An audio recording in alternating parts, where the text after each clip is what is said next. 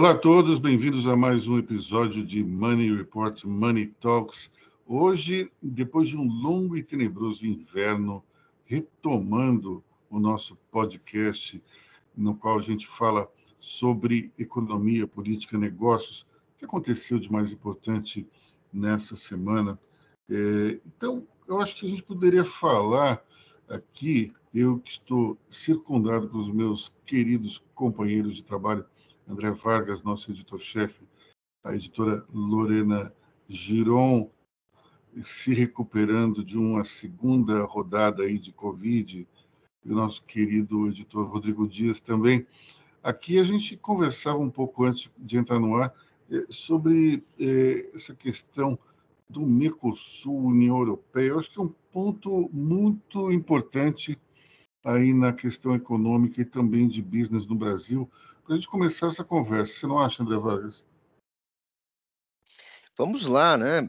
Esse acordo está aí engavetado, sai não sai há muito tempo e de repente ele está para sair, apesar de termos aí dois importantes elementos nessa história que estão, digamos assim, é, muito afim de jogar um pé de cabra dentro da engrenagem. O Milley, presidente da Argentina, que atavicamente não concorda com nada, provavelmente ele não concorda nem com ele. E na outra ponta, nós temos o, nesse caso, nem tão liberal político francês, o Emmanuel Macron, que está cedendo uh, sem grande esforço e conscientemente ao grande lobby dos agricultores franceses, que são contra o acordo, porque, no entendimento deles, isso vai prejudicar a agricultura francesa, que é fortemente subsidiada.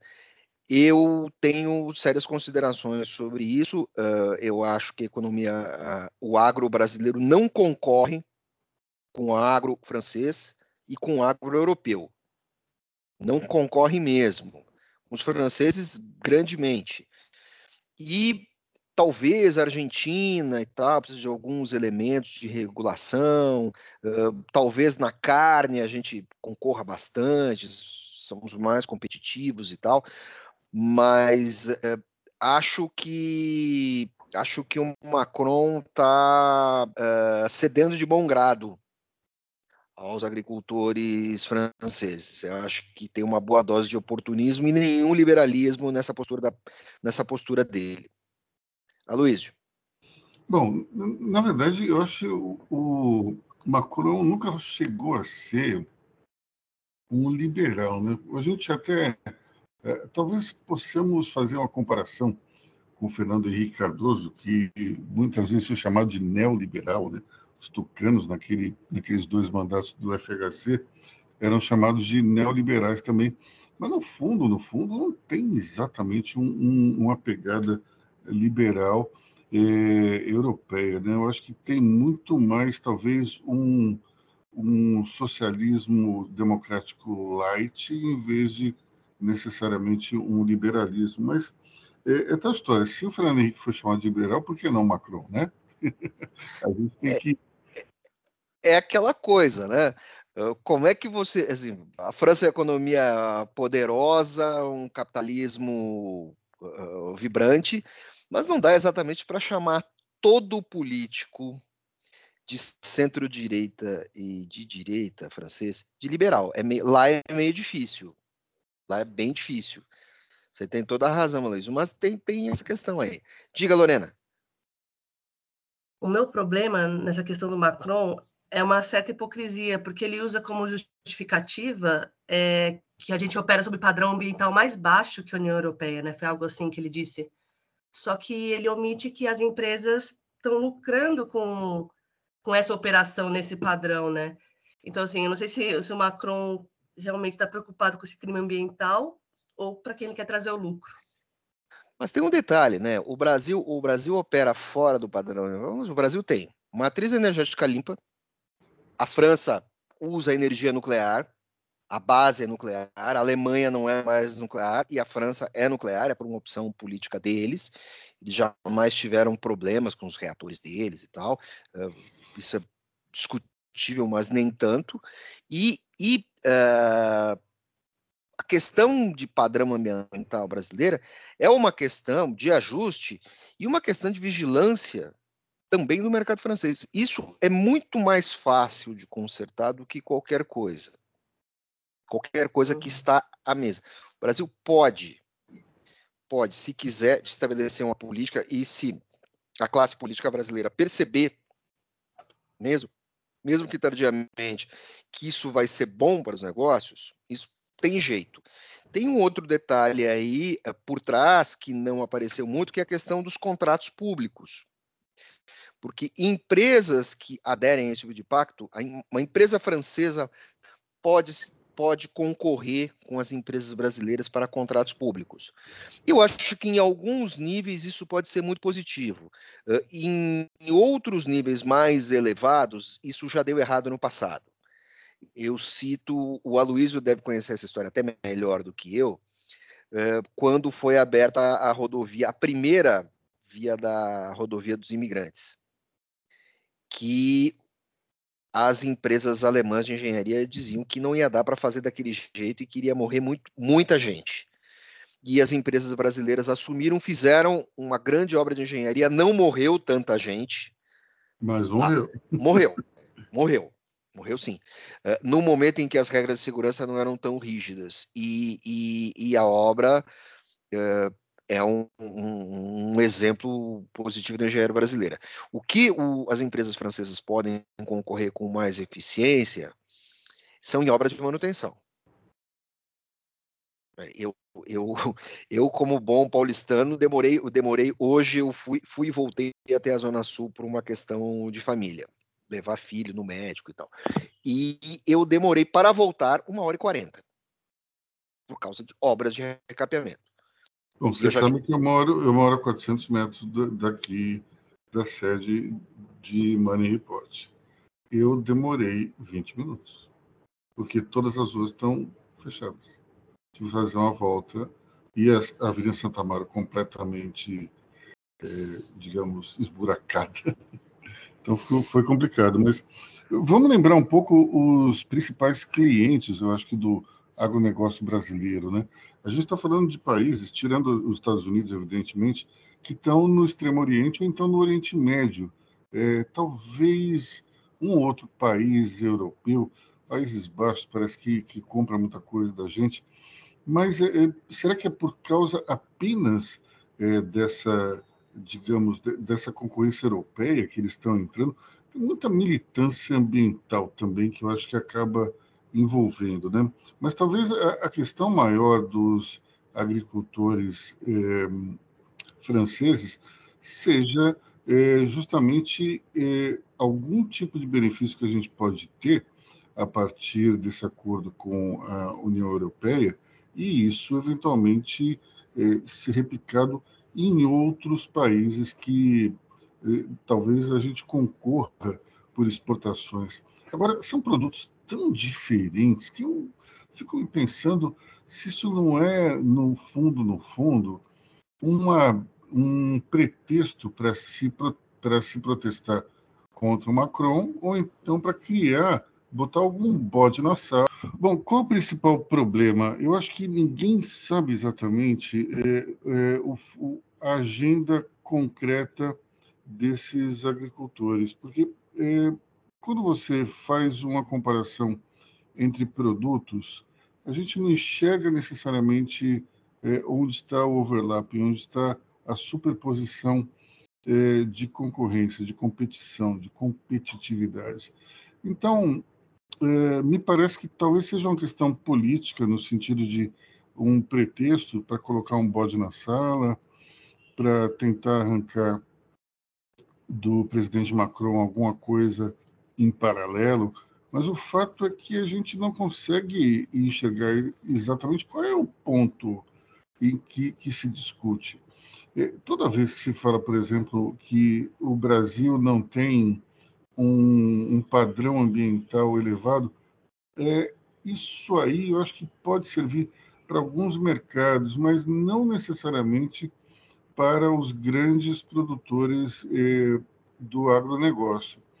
As grandes empresas, elas têm hoje investindo muito em tecnologia e não estão atrasadas do, quando a gente compara Europa e Estados Unidos. Pelo contrário, aqui no Brasil você tem até exemplos de, de vanguarda tecnológica, é, recursos é, digitais que estão sendo utilizados que refletem numa melhora ambiental.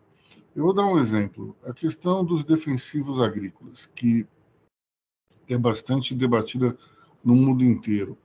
As grandes empresas já têm hoje um, um tipo de um sistema de borrifar esses defensivos que vai direto na planta. Não faz mais aquela nuvem é, que se fazia antes, desperdiçando, evidentemente, matéria-prima e, e, também é, criando algum tipo de, de poluição. É, as empresas não, não, fazem, digamos, as grandes empresas, elas estão interessadas em proteger o meio ambiente, não somente porque elas têm um bom coração, é, mas é, é principalmente porque é, o uso da tecnologia significa um produto melhor e mais barato. É, portanto, me parece uma demagogia assim, gigantesca é, e, e, até é, uma situação na qual a esquerda e a direita se unem é, lá na França por conta disso. A esquerda no sentido de a, grande militância ambiental e a direita no sentido de os grandes produtores é, rurais que existem naquele país. É, um, é uma coisa interessante, porque quando a gente pensa em França, apesar do, do, do presidente ter essa, essa pegada mais moderna, no fundo, no fundo, é uma grande estatal até que, que funciona até dentro de empresas privadas. É, o tipo de atitude que a gente percebe normalmente é como se não houvesse exatamente uma grande, uma grande preocupação com a competitividade. É muito mais do tipo, vamos prejudicar a competitividade alheia para melhorar a nossa. É, é uma atitude, Luiz, que eu posso dizer assim, uh, muito uh, uh, centrista, muito, muito central, muito imperial. Uma atitude típica de um país que teve um império.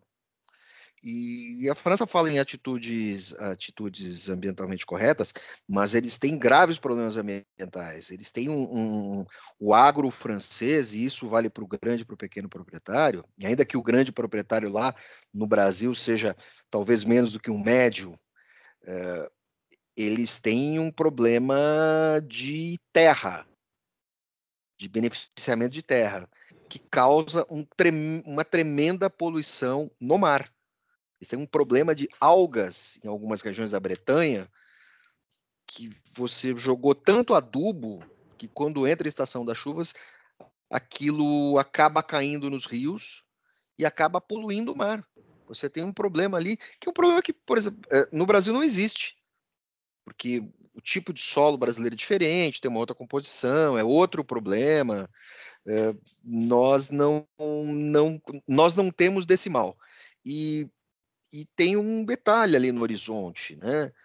Eh, à medida que os extremos climáticos foram se consolidando com padrões mais elevados de temperatura, a agricultura francesa uh, vai ter que meio que se tropicalizar. E quem é que detém isso em larga escala? O Brasil. Se a China, olha, olha pouca coisa, pouca gente fala. Se a China não ensinar os países, uh, os países de cerrado, os países de savana africanos a plantar soja, o Brasil vai continuar junto com os Estados Unidos dominando o mercado de soja. Se a China conseguir tropicalizar a soja na África, o ciclo da soja no cerrado vai para o beleléu. Não acaba, mas vai ficar prejudicado porque o preço vai cair. Mas, assim, e os franceses daqui a pouco vão precisar. E, e, e além disso, nós temos no, na segunda cortina atrás a, a razão principal para você ter a União Europeia. Você não ter aquilo que acontecia de tempos em tempos, franceses e alemães brigando sem parar. E no fundo de tudo isso nós sempre temos a concorrência entre franceses e alemães. Os alemães mais simpáticos ao Brasil e os franceses impedindo por quê? Porque querem garantir mercado interno. Vamos falar, Aloysio, é, do rolo da ABIN do B? Vamos, mas antes de começar, eu só queria é, comentar um, um, digamos, uma certa contradição que talvez a França, de todos os países europeus, seja o que mais admire a cultura brasileira, a música brasileira. É interessante que nós sejamos tão inimigos da questão do, do agronegócio, mas tenhamos tantos admiradores eh, do ponto de vista musical nesse país. Né? Você vai em qualquer loja, em qualquer restaurante de Paris, até do interior da França, é, no, nas praias, é, a música brasileira toca é, mais até em alguns casos do que a música local. E nós temos essa briga aparentemente insana do, do, dentro do agronegócio, né? Mas isso, isso é um problema francês, né, Luísio? Porque os franceses têm essa relação, se eles têm uma relação meio maluca com a gente, eles têm uma relação completamente disfuncional com os Estados Unidos. O país que historicamente eles ajudaram a consolidar a independência, país que por duas vezes salvou a França, e eles têm uh, fecham palcos americanos de tempos em tempos. Então é uma característica muito mais francesa do que qualquer coisa. Bom, vamos lembrar, aqui, vamos lembrar do, vamos lembrar do daquela famosa cena do filme Pulp Fiction, no qual o John Travolta diz que em todo o mundo quarter pound é quarter pound. Aqui chama quarteirão, né? Mas lá na França é chama royal. Royal with cheese. Royal with cheese. Aliás, não se fala McDonald's lá, se fala Le McDonald. Né? Eu tinha esquecido disso. Muito bem. E, e, e o. Lembramos daqui. Você lembra. O pessoal todo deve lembrar de um quadro do finado Cacete e Planeta chamado Serviço Secreto Central. Serviço secreto com o, C, o serviço com C cedilha, central pois com é, S. Mas, mas vou falar uma coisa. Esse tipo de. Essa tentativa de fazer um serviço secreto central por parte do governo Jair Bolsonaro me lembra outro quadro do Cacete Planeta, que era o Fucker and Sucker. Porque é um negócio tão absurdamente amador e mal feito que não tem como a gente não dar risada. Não, e os caras trocando mensagem por zap. Uma coisa completamente. Mas agora, eu, o, assim, não vou nem entrar no mérito de se vai ser condenado, não vai ser condenado e tal. Vamos cair. Hoje a gente está falando de paranoias e absurdos. Como é que vai ficar? Ministros vigiados vão ministros do STF que foram vigiados ou supostamente monitorados poderão julgar o caso? Como é que fica isso? E a gente está falando de praticamente todos, né? Só não os, é. os bolsonaristas. Vai saber acho... se não também, né? Ainda. Ainda, né? Mas vamos lá. É, o, a BIM, ela foi fundada, se não me engano, nos anos 20, é, sob o nome de Conselho de Informações, alguma coisa do gênero. É, e ela ganhou, digamos, um grande destaque durante a ditadura militar, quando ela virou, virou o SNI, o Serviço Nacional de Informações. E nós tivemos um presidente que foi chefe do SNI, João Batista Figueiredo. E isso mostra o quanto era importante esse tipo de, de coisa dentro do governo. Agora, é, depois de. Eu acho que a coisa começou a esculhambar no primeiro mandato do governo Lula. Nesse primeiro mandato, o chefe da ABIN foi um delegado de São Paulo que era responsável pela segurança do Lula durante a campanha.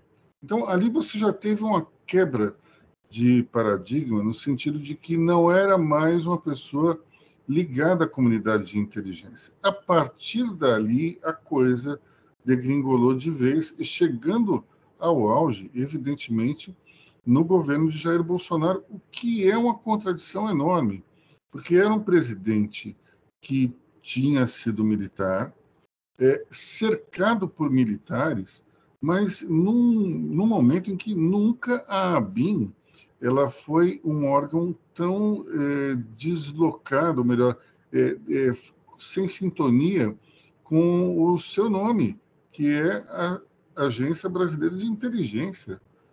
É, a ABIN, ela, durante o governo Bolsonaro, deixou passar várias bolas embaixo da perna. Como, por exemplo, não ver, não verificar currículo de ministro que foi, foi indicado, gente com, com currículo falso, pessoas que não tinham uma capacidade ética para entrar no ministério. Tudo isso, é, esse, esse tipo de checklist, quem faz é a BIM, quem fazia era o SNI.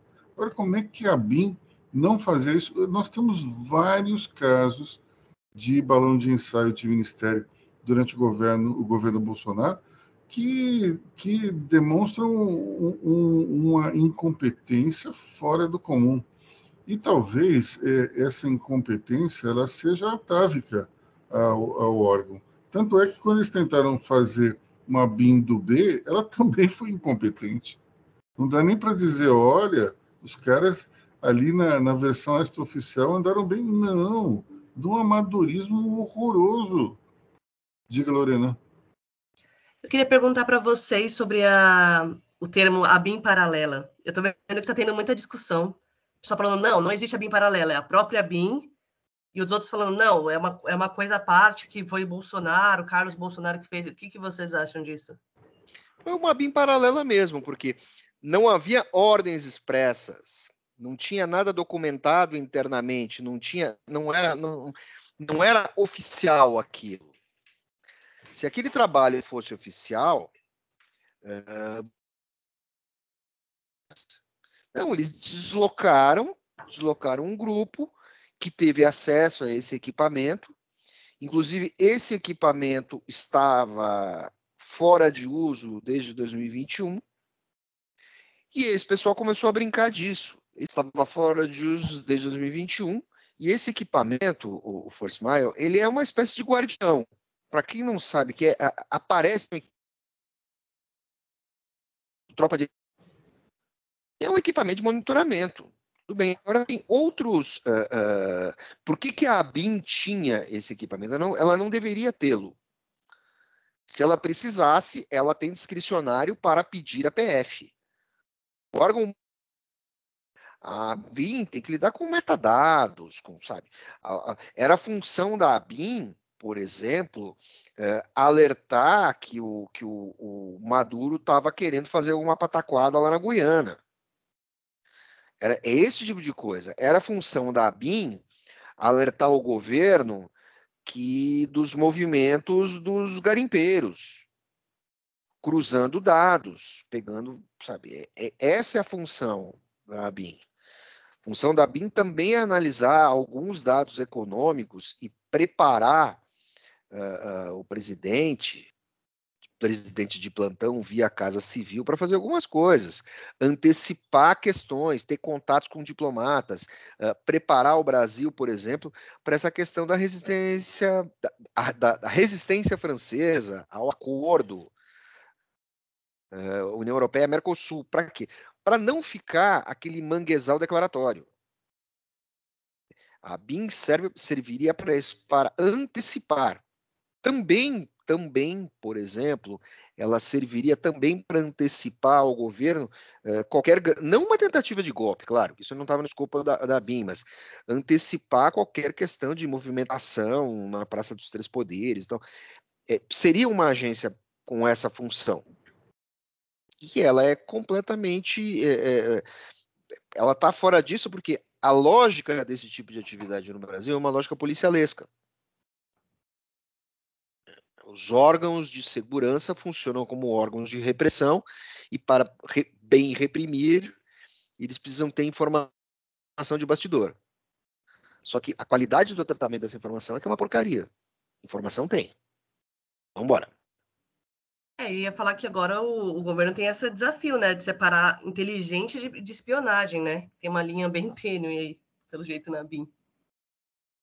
Rodrigo Dias está afim de falar um pouquinho também. É, é, só a reflexão, até que ponto que vocês acham que é, essa investigação é, em torno dessa BIM do B, essa BIM paralela, pode refletir politicamente na família Bolsonaro e, e automaticamente nas eleições de 2024? É, Bolsonaro está inelegível, ele cumpre uma agenda extremamente superficial, é, desde almoço, galinhada na casa de cantor sertanejo, a, a passeio de jet ski no, no, ali no fundão de Bertioga. E, só que eu, eu, eu, eu, sinto uma preocupação ainda da esquerda em relação à presença dele nas eleições de 2024. Vocês acham que, que isso pode prejudicar um pouco do peso da, da, da família Bolsonaro no, no, no, cenário eleitoral? Eu tenho a impressão que a família Bolsonaro. Bolsonaro é um, é, é um.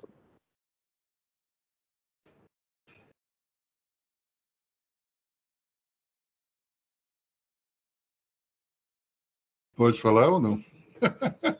pode, pode, pode, pode. Eu deixo, eu deixo o chefe. É, eu tenho a impressão que a questão do. qualquer questão relacionada ao Bolsonaro e ao seu eleitorado, ela tem que ser analisada de uma maneira cautelosa.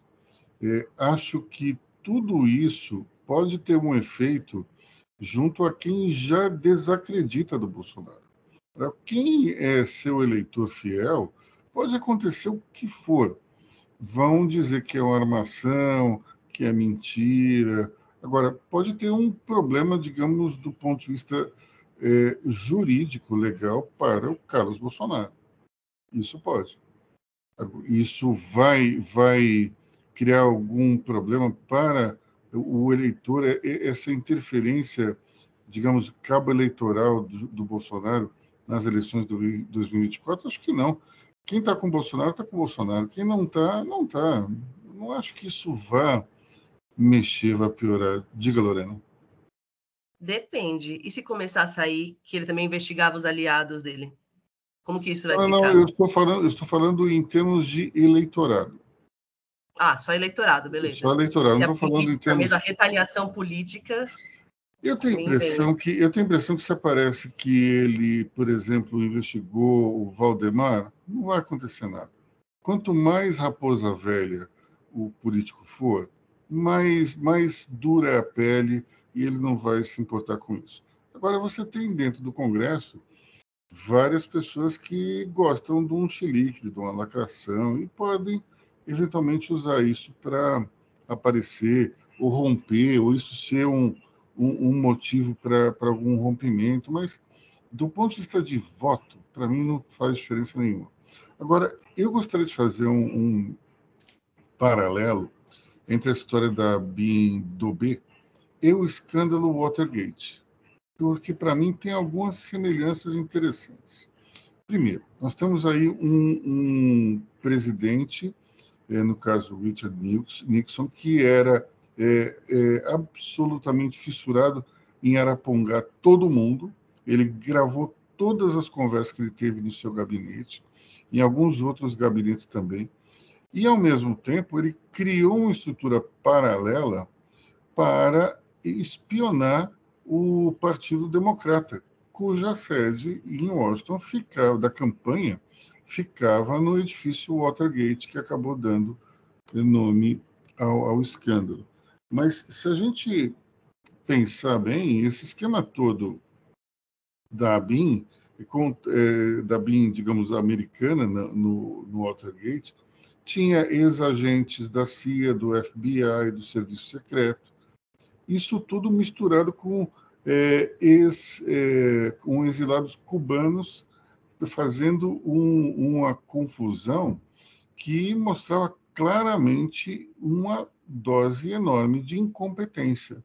Tanto é que, quando, conforme os dois repórteres do Washington Post, Carl Bernstein e Bob Woodward, começaram a cavocar, foram puxando tudo. E dali tem a famosa frase que o, o diretor adjunto da CIA, Mark Feltz, que era conhecido por garganta profunda, ele dizia para eles: follow the money, siga o dinheiro. E através, digamos, do, do rastreamento dos pagamentos e dos cheques, eles chegaram é, a descobrir tudo que estava acontecendo. Né? Mas, basicamente, você tem uma estrutura também amadora de um presidente paranoico e querendo é, juntar dados e informações de, adversários e também de aliados. E assim, uh, uh, Aloysio, que informações sensíveis esse cara conseguiu? Além, ele cometeu um crime, certo? Isso não tinha autorização da justiça. Ele comete um crime e não consegue nada, porque assim, Brasília, vamos, Brasília, todo mundo anda com todo mundo o tempo todo. Não, não sabe, não, não vai trazer nada. É, um, é, um, é uma qualidade de informação muito pobre. O que, que, o que, que isso ajudou? Só fez o sujeito descobrir que estava sendo monitorado, porque ele pediu a pizza e de repente a rede social já estava dizendo que ele estava comendo pizza com o ministro do Supremo. Então, é, é, a informação também é ruim. E com essa de outra coisa, né? A qualidade da interpretação da informação é pior ainda e é um bando de incompetente, um bando de sujeito que não sabe interpretar dado. De novo, assim, cultura policial. Estude. E, não, vamos supor que estivesse fazendo escutas. A escuta ela só funciona muito pontualmente, se você sabe exatamente o que você quer. É, nós temos aquele caso bizarro na, na, na, Lava Jato, que os caras vazaram a ligação da Dilma com o Lula. Se, é, e aí, qual a relevância disso para a Lava Jato? Nada. Nada. Foram, foram, foram grampear o Lula e pegaram ele numa conversa com a, com a presidente. Não tem relevância nenhuma isso. Então, é, não, é uma turma muito. Mas ali, ali é o seguinte: a relevância era o Sérgio Moro querendo que o Lula não fosse é, nomeado ministro, né? É, essa a única relevância que houve nesse caso foi, foi justamente o Sérgio Moro manipular a, a opinião pública contra a Dilma e contra o Lula também, né? Mas enfim. É, pois é, agora eu... assim, não existe, não existe CIA, Luiz. Agora, se o Moro tivesse sido afastado da Lava Jato, naquele momento, a Lava Jato não estaria desacreditada. Sim. Agora, o STF, naquele momento, estava engolindo tudo que o Moro fazia, né? Absolutamente tudo. A gente tinha um índice de aprovação gigantesco da Lava Jato e, por conta disso, o Moro, tudo que ele fazia, o, o Supremo ia lá e confirmava. Então, é, é, me parece interessante esse mesmo Supremo depois que, digamos, mudou uh, uh, o mood da sociedade brasileira, uh, o combate à, à, corrupção deixou de ser uma das prioridades na cabeça dos cidadãos brasileiros, a coisa mudou completamente. E ele virou uma pessoa não grata ali dentro do STF. Né? Sobre, para a gente fechar essa questão aí da, da BIM paralela, eu acho o seguinte: seria muito, teria sido muito mais barato, mais discreto e mais eficaz se o Caluxo contratasse dois repórteres lá em Brasília. Eu tenho certeza que, em um prazo recorde, iria ficar sabendo de absolutamente tudo, sem recorrer a expedientes ilegais e, sem dúvida alguma, ele poderia utilizar, é, ele, ele teria uma interpretação é, muito mais interessante dos fatos, como o André Vargas falou, né? É, enfim, coisa, eu, eu não sei se isso vai gerar algum tipo de condenação ou não, mas eu acho que do ponto de vista prático, se atrapalha ou não a eleição, acho que não faz nem cosquinha. É, vamos falar de juros. É, o Banco Central, mais uma vez, é, promoveu uma queda do patamar de juros, diminuiu meio por cento da taxa Selic, nós temos agora 11,25% é, por cento ao ano. É uma taxa é, que começa a entrar dentro do espectro palatável, mas ainda o ideal seria é, menos do que dois dígitos, que vai demorar ainda um, um certo tempo. É, o que ainda segura talvez uma decisão mais drástica seja a questão dos juros americanos. Se vai subir, vai cair.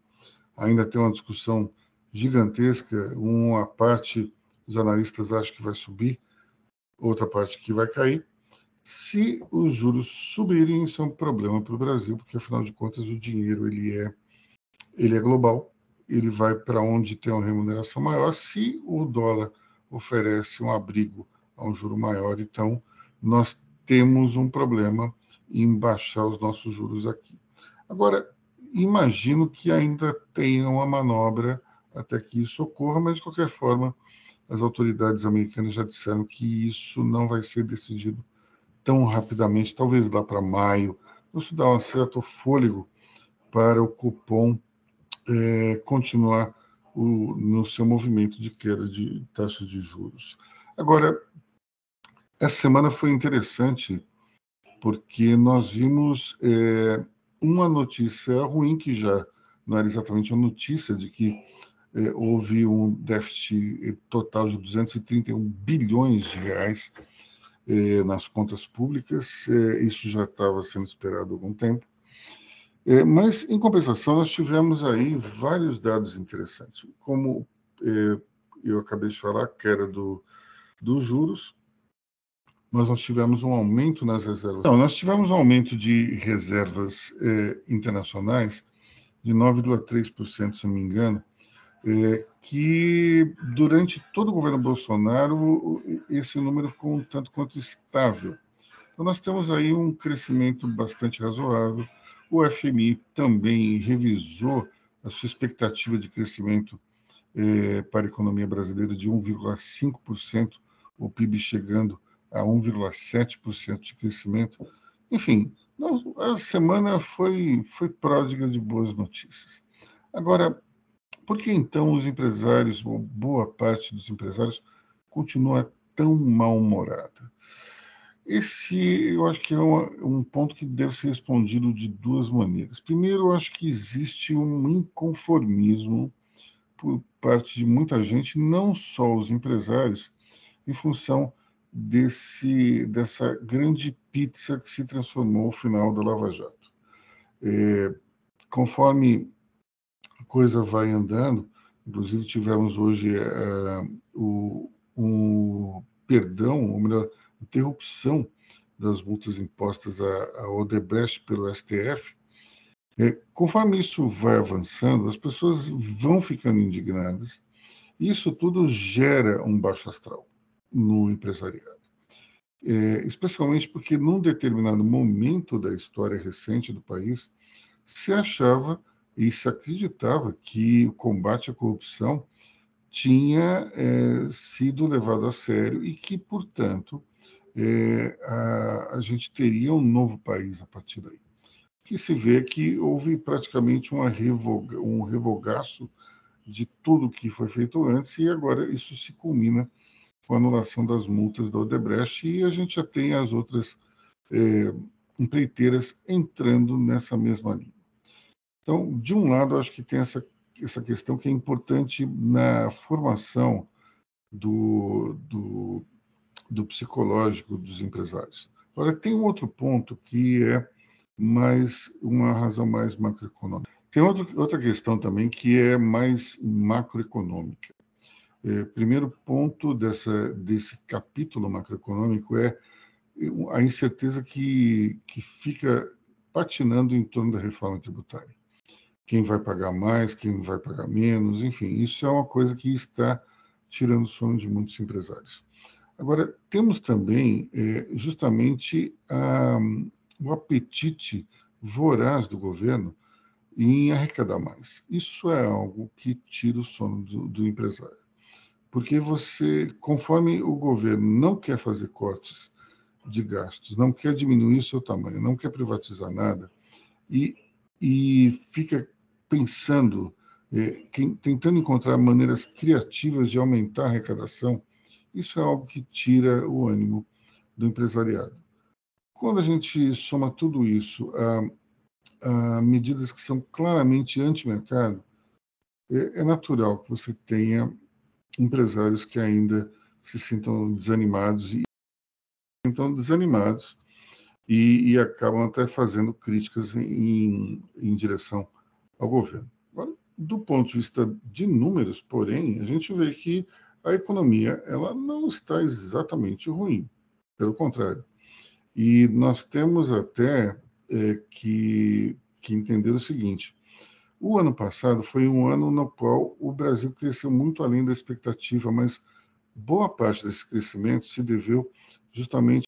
O resultado do ano passado foi muito calcado na expansão do agronegócio. E aí a gente tem um ponto interessante de discussão, que é o seguinte: a contaminação do agronegócio em relação ao restante da economia é diferente. Quando você tem, por exemplo, um crescimento muito grande do varejo, o varejo irriga mais rapidamente toda a cadeia é, industrial de serviço. O agronegócio não tem o mesmo comportamento imediato, então ele demora um pouco mais para fazer esse efeito.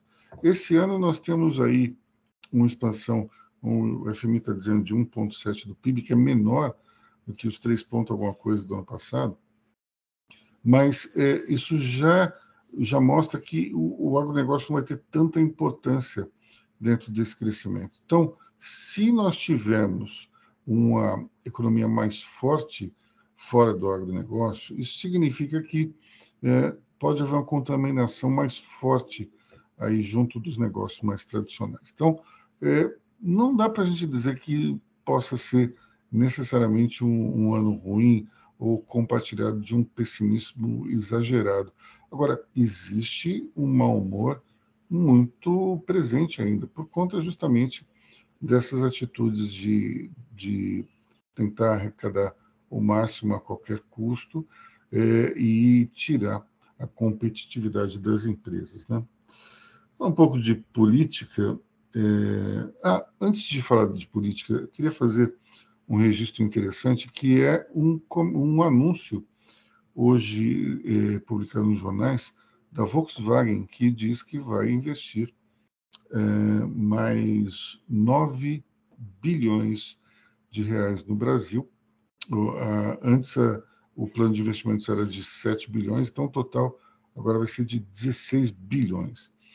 Isso é uma boa notícia também, não só para o governo, mas também para para os empresários de maneira geral. E quando uma empresa como a, a Volkswagen decide mais do que dobrar o seu investimento no país, é um sinal inequívoco de confiança no mercado, na economia. Então, é, eu acredito que a gente tem que enxergar esses sinais e se movimentar também é, em função dessas situações. Né? O outro detalhe, outro dado importante também que eu acabei não falando foi o índice de desemprego médio de 2023 foi de 7,8, se não me engano. É, então é um número bastante bastante representativo, especialmente quando a gente vê que, que é o, o menor desde 2014. Portanto, é, sinais interessantes aí de recuperação. Diga, André. Com relação ao desemprego, só faço um alerta. É, nos últimos anos, mudaram os critérios para a medição de índice de desemprego. Pelos critérios anteriores, o índice seria maior. Então, eles deram uma simplificada no índice e aí eles tiraram uh, muita gente, muita gente que foi para a informalidade acabou saindo do índice, não por ter para a informalidade, mas por, aquela questão você para de procurar, então você não se apresenta como desempregado, mas você continua. Até porque você está numa atividade informal. Então tem, tem uma distorçãozinha aí que foi criada nos últimos anos e que não é negócio para nenhum governo que veio depois, isso foi criado no início do governo Bolsonaro, não, não é negócio agora para o PT mudar o critério, porque vai aumentar o índice de desemprego. Não é tão, não é tão discrepante assim. Mas pela metodologia anterior, seria mais, talvez 8, 9%. Eles, der, eles deram, eles, eles deram uma, uma, uma, eles deram uma tirada ali no, no excesso. Que, mas vamos supor que, que eh, tenha dado um número maior, como, como evidentemente daria.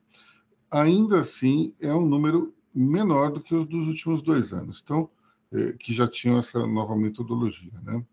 Então, acho que, que é, um, é um dado interessante e que é, muitas vezes, é, é por conta desse outro lado do governo, ele acaba desanimando é, a, a livre iniciativa. É, é um problema muito sério é, e se a gente pensar, por exemplo, como é que a gente estaria hoje se esse fosse um governo pró-mercado, né, com todos esses sinais interessantes que aparecem na economia.